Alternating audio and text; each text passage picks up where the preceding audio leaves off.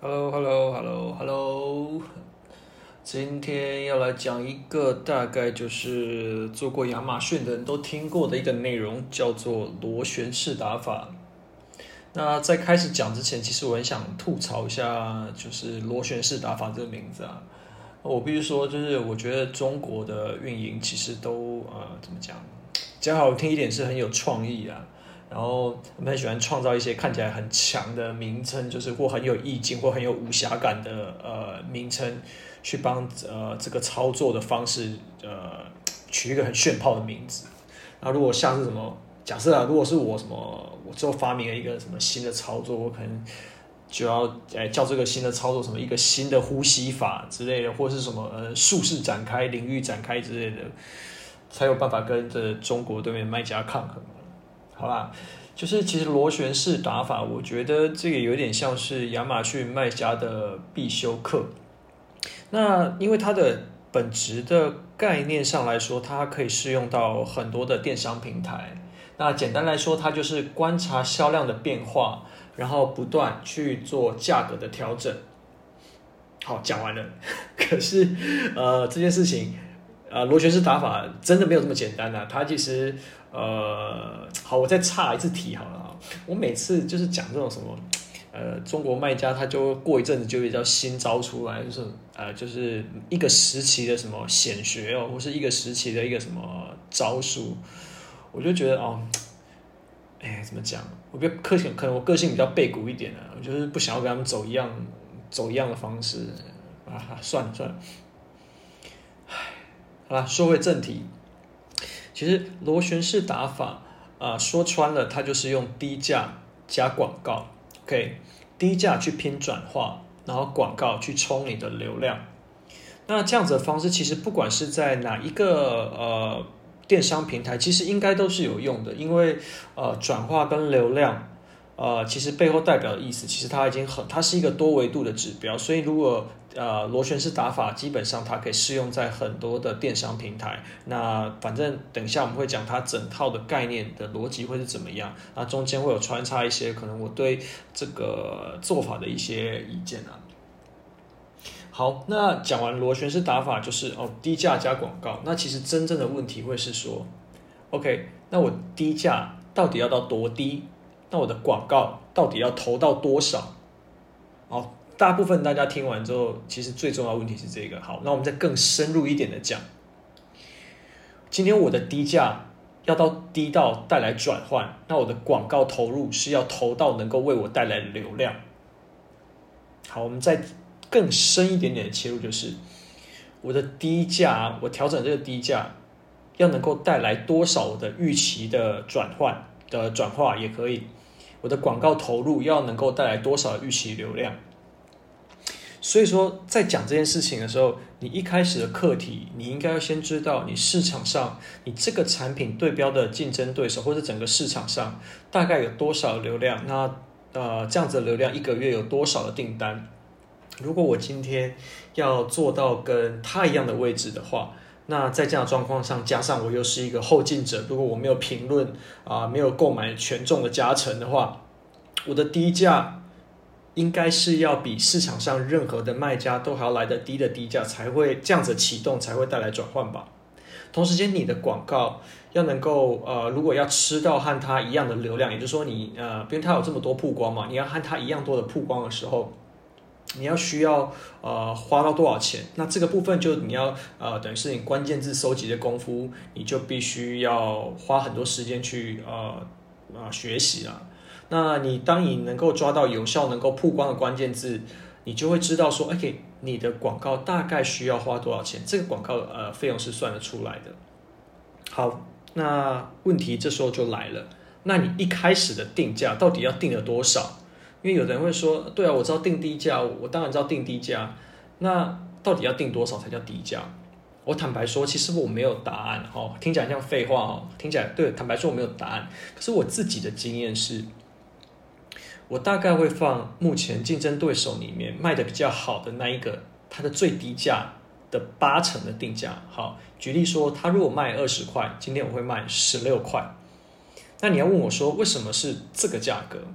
那我我的给的解释其实是因为如果啊，你一开始你所谓的低价，其实应该我们都不要叫低价，相对低价或相对高价好了。你一开始的价格是定在一个相对低价的时候，而不是绝对低价哦。呃，相对低价跟绝对低价，你开始定在一个相对低价，可是呃，这个价格可能还不够低。然后你会发现转化不好的时候，这时候你想要把价格再往下调整的时候，你这时候会发生一件事情，就是你之前因为定价稍微偏高一点点，转化不好，对你排名的阻力，再加上你之后降价的推力，你会同时间有一个拉力跟一个推力，你会很难去分析说啊，我这样子的策略到底是不是正确的？所以我反而会觉得说，你一开始定在一个绝对低的点。然后，当你在做往上调整的时候，你这样看着它的变化，你会比较容易去了解说，哦，我的策略到底是不是正确的。因此，螺旋式打法，它目前大家的说法上，大部分切入的点就是一个绝对低的价格，加上足够的广告曝光。好，那我跟你保证，你这个数字算出来，你呃，你老板没有叫你重写一份什么销售报告、销售计划，我就输你。我跟你讲，因为这个大概啦。你大概它的广，我们用最常讲来说，就是如果我公司要补多少钱，就是我的 echos 会是多少 echos 可能是一百趴、两百趴以上，我跟你保证，你绝对会被你们老板洗脸的。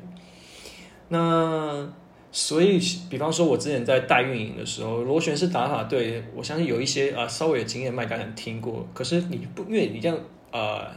把这个数字提出来，对于某些公司来说，它是不切实际的数字。所以那个时候切入，我们也只能用一个叫做相对低，或者是说有一个嗯有竞争力的价格，然后加上一个还可以的广告预算啊，那这样基本上就已经不是螺旋式打法的范畴，因为螺旋式打法它讲究的是你在启动的时候就要有足够的转化去支撑你后面的呃整体的销售。所以啊，刚刚讲这边它已经比较偏向是一个。个人运营经验的一种混合式的打法，同时间，呃，我们在做事情就是，我可能广告这件事就不是只有拼流量，我同时间可能会啊、呃、用广告去拉高我某些关键字的转化，然后想办法不要用那么低的价格去切入市场，再慢慢调整我的定价跟广告策略。那这个就不在这次的讨论范围，我们还是在讲螺旋式打法。好，那说回来，绝对低的价格加足够的广告曝光。那你之后你要追踪哪些指标？你这样子做啊，做螺旋式打法才有意义。就是我们之前讲过，你的 BSR 排名、销售排名、你的关键字排名，还有你的广告位的排名。哦，不是什么他妈的什么业绩数字哦，哦，因为基本上你看，你这时候看业绩，基本上业绩很差。如果说现实一点，好了，还是要看的，毕竟，呃，你花的钱其实不是你的钱呐，那就是。对，就是现实一点，你领人家的薪水，你老板叫你做什么，你还是做什么吧。再来，螺旋式打法，呃，我觉得，呃，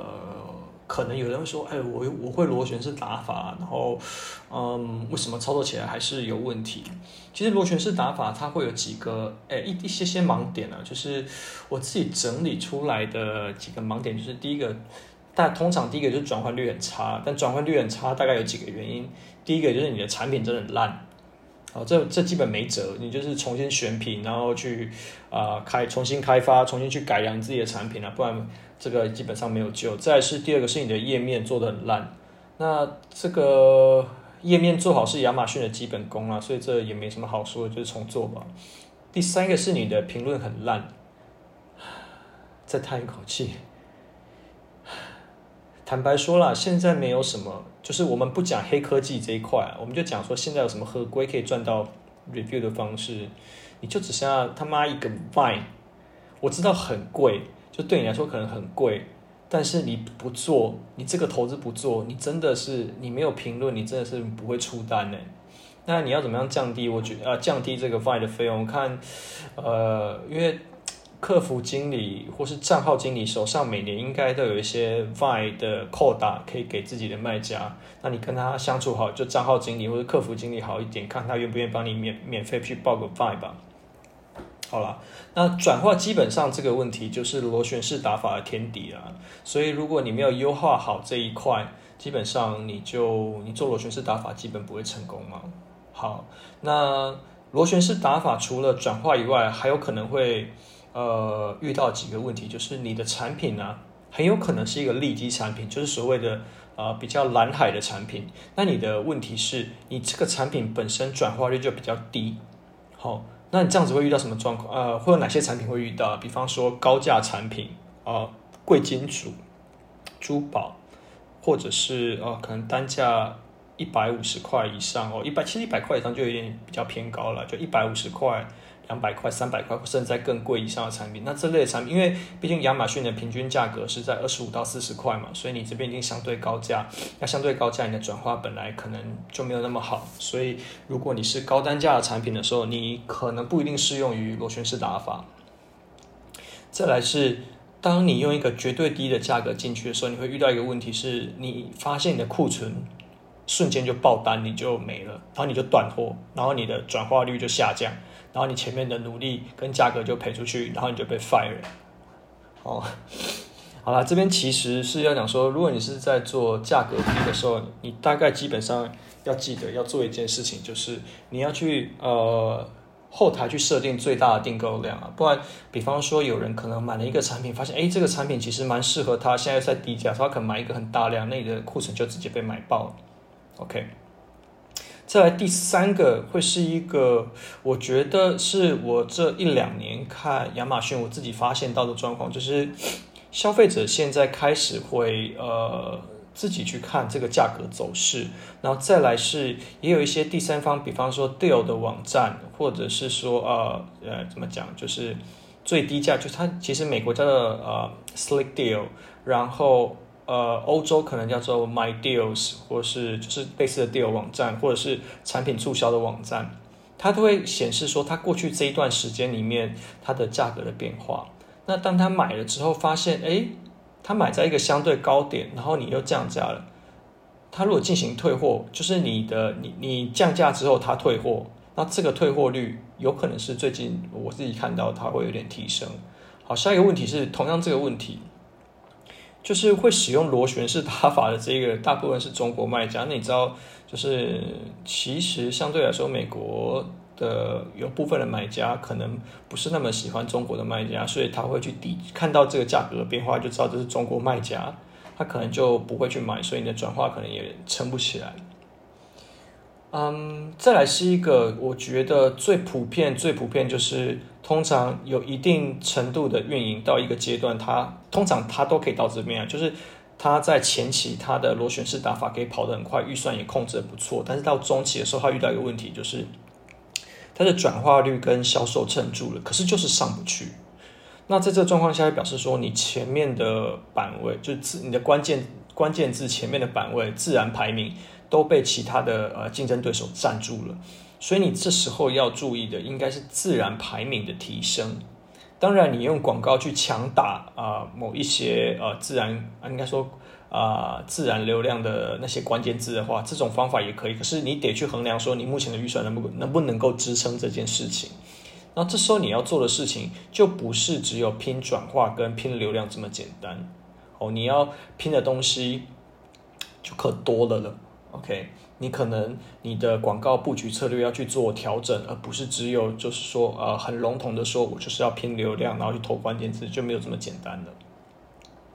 再来下一个就是呃，这个是蛮常见的状况，就是我觉得我前面降价降太久，我要调价，我一次不小心调太多回来，结果我的购物车不见，那我价格再降回去，购物车还是没有回来，那表示说，那你的呃整体的销售的就就不见了。OK，就是你降价，你的涨价速度太快或者幅度太高，而造成说你的 buy box 不见，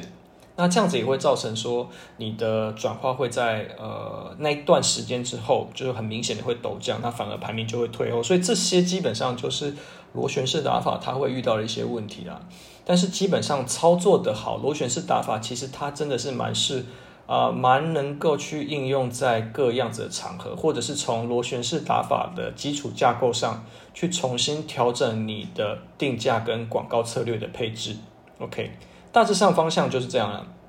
总结一下，就是螺旋式打法，它是用一个绝对低的价格去拼转化，再利用广告去争取它的曝光。然后同时间去追踪它所有排名的变化，在啊微幅啊上下调整价格。方法是这样，但是我觉得在台湾应该是没有几家公司真的敢这样给你玩，所以我觉得这一篇的分享主要是告诉大家，就是螺旋式打法它的基本架构的还有它的概念，那你得去思考一下怎么样去做调整会比较适合你们自己的公司。OK，that's all。